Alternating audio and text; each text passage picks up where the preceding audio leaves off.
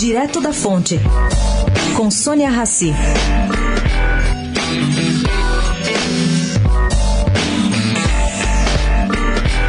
Dona Ruth Cardoso, quem diria, virou mote de bloco pós-carnaval.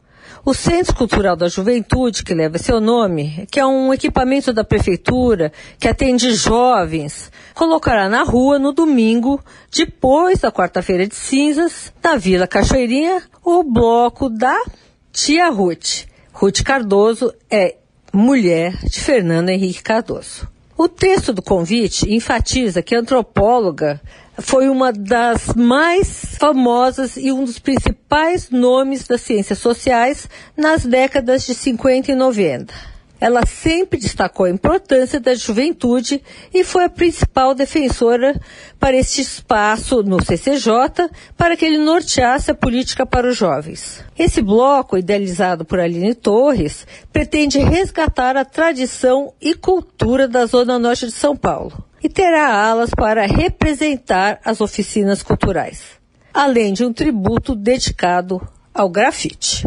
Sônia Raci, direto da fonte, para a Rádio Eldorado.